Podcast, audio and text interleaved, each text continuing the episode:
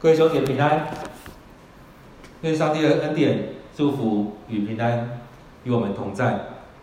今天我们读的这段经节在士师记的第六章，这边讲到基甸他被上帝拣选的过程。其实在这当中，在读的时候，有没有有一些想法出来？其实很很多人其实很喜欢，呃，谈到基甸的部分。所以在士师记里面讲了好几个士师，那其实有有几个可能我们会有些印象的。那基甸这边呢，其实我们来看，当上帝拣选他的时候，他说我们是最弱的，我们是最小的那个人，最不起眼的那一个。所以当我们上帝要拣选人的时候，其实你会怎么去看？对他讲，我觉得，哎，在看到呃现在中文译本的时候，就觉得很特别。他说我是家里面最不重要的那个人。所以很有有些人可能会觉得我是最不重要的那个人，但是上帝却拣选了这一个人。所以，当我们在看的时候，可以来想一下，上帝都使用哪一些人？其实，上帝都使用哪些人？其实很重要。其实，上帝使用了非常多的人。可能有些人你不并不认识，你并不知道，但是上帝却使用他。当然，我们知道的可能是圣经里面记载的，或者说在很多地方，我们觉得，哎，那个人真的很厉害，很重要。但是，其实又回来看，当我们之前过去这几年在做幸福小组的时候，其实里面有讲一句话说。不是你很很厉害才开始，是因为你厉你开始了才很厉害。所以那时候是这样子，是上帝给我们恩典，给我们恩赐，给我们能力在当中。所以当你去做的时候，你可以你做到这些，你持续去做了，就变得你好像很厉害。其实有很多人在服侍的时候是这样子，他是因为他开始服侍了，他开始做了，所以他变得在你眼中他变得很厉害。你觉得这个人很厉害？其实很多人在分享的时候说，其实我一开始都不会，我不知道怎么做。但他一直做，一直做，做了之后才厉害。所以那时候我们都会预设说，呃，要去服侍上帝的人，是要那些很厉害的人，很有能力的人才开始。所以在这里面，我们来看上帝用了怎么样的人。所以上帝用什么样的人？其实，在我们在想的时候，我们都会觉得，其实我们心里面都有一一把尺，都有一个标准，觉得上帝就是用这样的人。我们都觉得上帝就是用这样的人。所以就会觉得，哎，当牧师的人会怎么样？就觉得当牧师的人都很会讲话，然后一上台呢，话就讲不完，然后很难下台。但是我们看，其实很多牧者，其实并不是那么会讲话的人，并不是那么会演说的人。但是在分享的时候，是因为上帝带领我们。其实很多人一开始都不知道怎么上台，都会很紧张。所以我们看很多人在我们很多教会里面有很多同工，其实他。也很焦虑，每次要服侍都很焦虑。那在服侍当中，我们都觉得他服侍的啊。所以在这里面，我们看，其实上帝用什么样的人，我们都会有一个标准，会觉得上都会认为上帝喜爱某样某样的人，都觉得上帝特别保守某一些人，都会觉得上帝赐下恩典恩赐给那样的那一种人。所以，我们都有一种标准在，就是那样的人才会上帝特别怜悯。特别喜爱，特别的祝福在他当中，所以呢，就会觉得那我不是这样的人，所以我没有上帝的恩典，上帝不会拣选我们。很多人会这样想。当然，有些人会觉得，哎，他就是那那些人嘛，那我符合，所以当然我是被上帝拣选的。所以，其实我们都有一些标准在，都会觉得这些人这样的人才是上上帝所拣选的。那我们看七基甸好像也是类似这样子，当上帝的话临到他说。哦，我要拣选你，你这个大有能力的的勇士。其实对他来讲，他觉得这应该不会是我，这应该不会是我。所以在当中，和本说，呃，大能的勇士这边和现在中国一本说勇敢的壮士，对他来讲，他觉得不会是我，怎么可能是我这样的人？对，可能怎么怎么是我这样的人？他说我属于马拉西之族里面最弱的宗族。后面又加一句：“我是家里面最不重要的人，所以怎么会是我？不可能啊！对他来讲不可能啊！所以真的是有这样标准在。但是我们看今天经文里面在讲的是上帝拣选这个人，上帝差遣他的使者去到他当中，去到这地方他所在的地方去拣选他。所以当上帝要去拣选一个人的时候，真的不是用我们人的标准，我们都有一个标准在，但是上帝不是用我们人的标准，上帝用他的方法在拣选人。”所以我们可以看到，上帝已经预设了，已经预备好要拣选他了。所以他就是要去拣选，去呼召基甸出来服侍，出来带领以色列人去跨越他们的困境。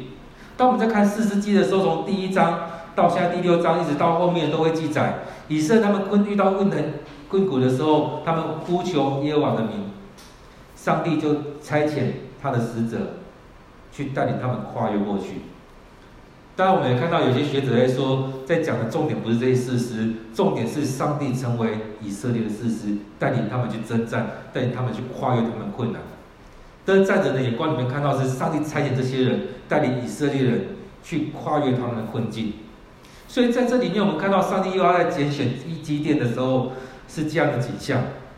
所以很多时候，当我们在读经的时候，可以进到我们世界里面。当上帝拣选你的时候，你会怎么样去面对这一块？所以，上帝已经事先预设好了，他就是要去拣选基甸，因为上帝知道基甸的心，知道他的能力。所以，当你在看基甸的时候，有没有感觉好像又看到其他人？当上帝拣选基甸的时候，其实那景象也有点像摩西，有点像大卫，有点像很多的人。上帝拣选这些人。所以，当我们在看大卫的时候，上帝拣选他的时候，也是拣选那个最不不被重视的那一个人。他的哥哥们都长得很高很帅，然后享受很多东西，跟这个最小的孩子需要去牧羊，需要去外面。所以当爸爸要招聚所有的人的时候，唯独漏了他。所以当中我们看到，当撒母耳去捡去找这个人的时候，他看他的哥哥都觉得很棒啊，应该是这个吧，应该是这个吧，应该是这个吧。结果上帝说不是，上帝说我拣选的人跟你们人不一样。人看人是看外在，上帝是看内心，所以上帝要拣选是那一个在家里面很不受重视的。所以我们看约瑟也是如此啊，在他们哥哥眼中，他们觉得啊这个很讨厌的，上帝使用他来拯救这个民族。所以那时候我们都会觉得怎么会是我？怎么会是我？摩西也是，他觉得怎么会是我？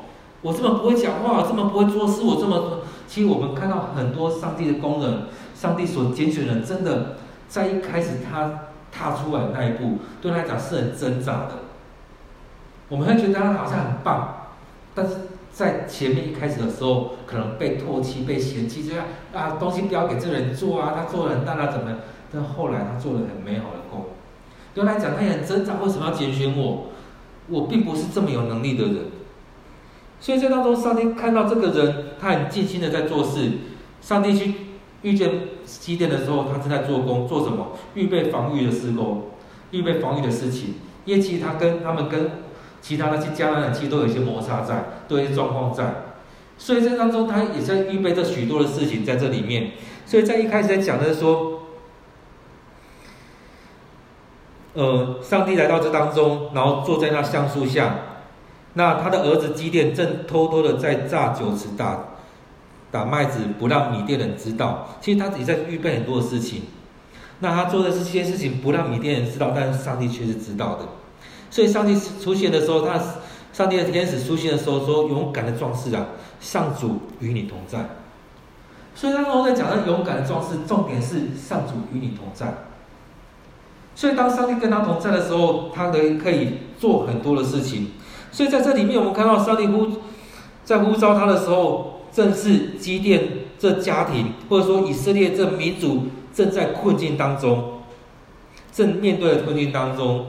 那当他被被呼召的时候，其实他面对眼前很多的事情，面对这些事情的时候，对他来讲，他觉得怎么会是我？怎么上帝有跟我同在？他说：“勇敢的壮士啊，上帝与你同在。”他觉得上帝跟我同在，怎么可能？怎么可能？如果上帝跟我们同在的话，早就带我们脱离这些困难的。我们景象应该是很棒的，怎么是被被抓啊？然后被很多的困苦临到我们，我们怎么可能还在这样的处境当中？就像现在的一样，就会觉得，如果上帝跟我们同在，怎么可能会有这个肺炎疫情临到我们？怎么可能全世界有两亿的人来染疫了？怎么会有几百万、几十万的人死掉了？怎么可能会有这样的事情临到我们？怎么可能我们怎么样？其实有很多人会有这样的埋怨在，会有这样的感觉在。有可能很有些人碰到破产，碰到了失业，碰到的考试考试不顺利，会觉得上帝怎么可能会跟我同在？如果跟我同在，我应该会很顺遂的。所以我看我们看到基甸他所面对的这样子，他的处境是这么艰难，然后有人跟跟跟他说：“上帝与你同在。”他觉得怎么可能？怎么可能？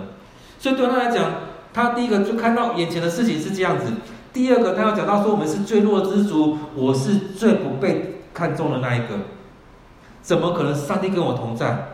上帝同在的人应该是那种很强的啊，然后很被重视的，在台面上的那些人，怎么可能是我？”从这当中，我们真的可以看到上帝的作为，真的不在人的预设当中。前面有讲到说，上帝拣选什么样的，我们真的有那个标准在，就这样的标准的才是。但是我们看到上帝常跌破人的眼镜，他拣选这样的人，真的不在人的预想当中。我们很多的预设，但是上帝所做的，真的不是照着我们预设来做。所以神上帝的喜爱，不是因为人的条件、外在条件。他重点不在于那些，而是在于我们的心。像大卫一样，他虽然很不重视，他要去放羊，那他在放羊的时候做什么？他很忠实的为着他的羊群来努力。然后他在他有他闲暇的时候，他在那边唱歌。所以羊群在吃草的时候，他在那边唱歌敬拜上帝。所以他在培养他的灵性，他的生命，他在敬敬拜上帝，亲近上帝。当他有机会服侍的时候，不管去攻打歌利亚。或者去服侍扫罗的时候，我们都看到上帝的灵与他同在，所以很重要是上帝与人同在，上帝上帝的灵就在他当中。其实当我们在看大卫王跟扫罗王的时候，这两个很明显。当扫罗王他照着自己的意思来走的时候，有讲到说上帝的灵离开他。那大卫呢？上帝的灵与他同在。所以当大卫要来服侍扫罗王的时候，那个邪灵就离开了。当大卫离开的时候，邪灵又进来。上帝的灵与大卫王同在，不与扫罗同在。所以重要的点是，上帝的灵与谁同在？所以这边这句话在讲，上帝的使者在讲说，上帝与你同在，耶和华上帝与你同在。这个是很重要的。所以我们看大能勇士怎么样？是一个不依靠自己的能力的人，是有上帝的同在，是愿意谦卑降服在主的面前。是真心诚意的来服侍上帝，所以这样的人其实他应该是可以放下自己的自高自卑，放下自己的预设。其实很多时候我们都有这样预设在，真的，我们看圣经里面有很多人都有这样预设在，不管是扫罗、大卫、基甸、摩西，其实我们看到很多的圣经里面人物。都有这样预设在，他们觉得应该要去拣选谁，而不是拣选我。很多人觉得啊，我是符合条件的，应该是拣选我的人。有些人会觉得我都不在这条件里面，那应该不会是我。所以很多东西在这当中，我们其实有时候在讲那条件很混乱，你会觉得不会是你，不会，或者是你在这在这当中最重要是你的心有没有向着上帝，你愿不愿意在在当中敬拜上帝，你的心。上帝是不是觉得很美好？所以上帝拣选这些人，其实都有他的用意在。所以在这里面，我们看到所谓的大能勇士，很重要的是前面在讲的那第二句话，当那个使者跟基甸打招呼的时候，跟他说“勇敢的壮士啊”，后面那句话是“上主与你同在”，上主与你同在。所以在这里面，我们看到他。在这边跟这个使者在讲的时候说：“如果上主与我们同在，我们怎么会遭遇这些不幸呢？”其实他也在挑战这个使者。对他来讲，他在挑战这个人。我们很多时候也是如此。我们面对到一些事情的时候，我们很常去挑战对方。怎么可能是这样子？怎么会是这样子？不可能啊！不是像你所说的。然而，我们看到今天后面有做一些事情。如果你是上帝的话，你会怎么样？他会这样，他去验证这个人，他是不是上帝？他说：“给我们一个验证。”他说：“给我一个验证。”他说：“如果我得到你的欢心，请给我一个验证，证明上主你亲自对我说的话。”所以给他一个验证。他后来所做的类似一个献祭的过程，这当中这个使者所做的也是一个上帝的回应。所以在这里面很重要的，上帝的能力临到他的时候，第十六节里面说。上主说：“我一定与你同在，你将轻易击败米甸人好像击打一个人一样。所以在这里面，上帝给我们有这样的很大的祝福领导我们。当我与你同在的时候，你很怕米甸人，是不是？我与你同在的时候，你可以去击打他们这个这个国家的人，这个民族的人，而且是轻而易举哦，易如反掌。他讲的是说，你击打他们这一群人，一整个军队，一整个国家，就好像是你在打一个人一样。所以打一个人对那时候的人来讲，好像很简单。但是面对这么一群人的时候，大家觉得很害怕，怎么可能？我们怎么可能打得赢？上帝给他这样祝福，去击打他们，就像打一个人一样。所以当他有这样信心的时候，他就可以勇敢去打。所以上帝给他这样应许，就很像是大卫他去打歌利亚的时候，其实众人扫罗的军队看到歌利亚，每个人都害怕，但是只有大卫去，他说：“你依靠的是谁？你依靠的是你的能力，我依靠的是我后面这个上帝。”所以在这里面，让我们看到的就是这样的一个祝福临到我们。什么样是一大能的勇士？什么样是强壮的勇士？最主要是上帝与我们同在，上帝的能力在我们当中。所以，当我们看到我们眼前的困境的时候，其实都有很多的不满跟无奈，就像基甸一样。但是基甸他愿意顺服上帝的命令。那你呢？或许你也很多无奈。你有很多的不满，你愿不愿意将这些摆在主的面前，求上帝祝福在你当中，就像基甸一样把这些讲出来，但是他也要得到验证，若是上帝你与我同在，那这样的事情你是不是带领我往前走，带领我一起去面对这一些？我们看到现在疫情的状况，其实我们也很多状况在那里面，你是愿意交给上帝，主啊，你就带领我往前走，让我去经历这美好的时刻。所以很多时候，我们在这当中，是不是你愿意将很多事情都摆在主的手中？很多时候，我们真的不用看清自己。像今天在讲的，我们家是这个支派里面最弱的。那我呢？我是在这个家里面最不被看重的。所以他讲的是说，那最微小里面，那最不被看重的那一个。那这样的人，上帝怎么可能会拣选我？在这样的当中，上帝也拣选他了。我们看上帝拣选的这很特别，拣选这样的基甸，拣选那样的摩西，拣选这样的你。其实有很多啊。那我们看耶稣他是怎么出生的？他真的出生不是在医院，不是在饭店，是在马槽，在他最意想不到的地方，他在那边出生的。我们看到很多的上帝所拣选都这样子，在很不意想不到的地方，就在那当中。我们人的标准都会觉得不可能，不可能。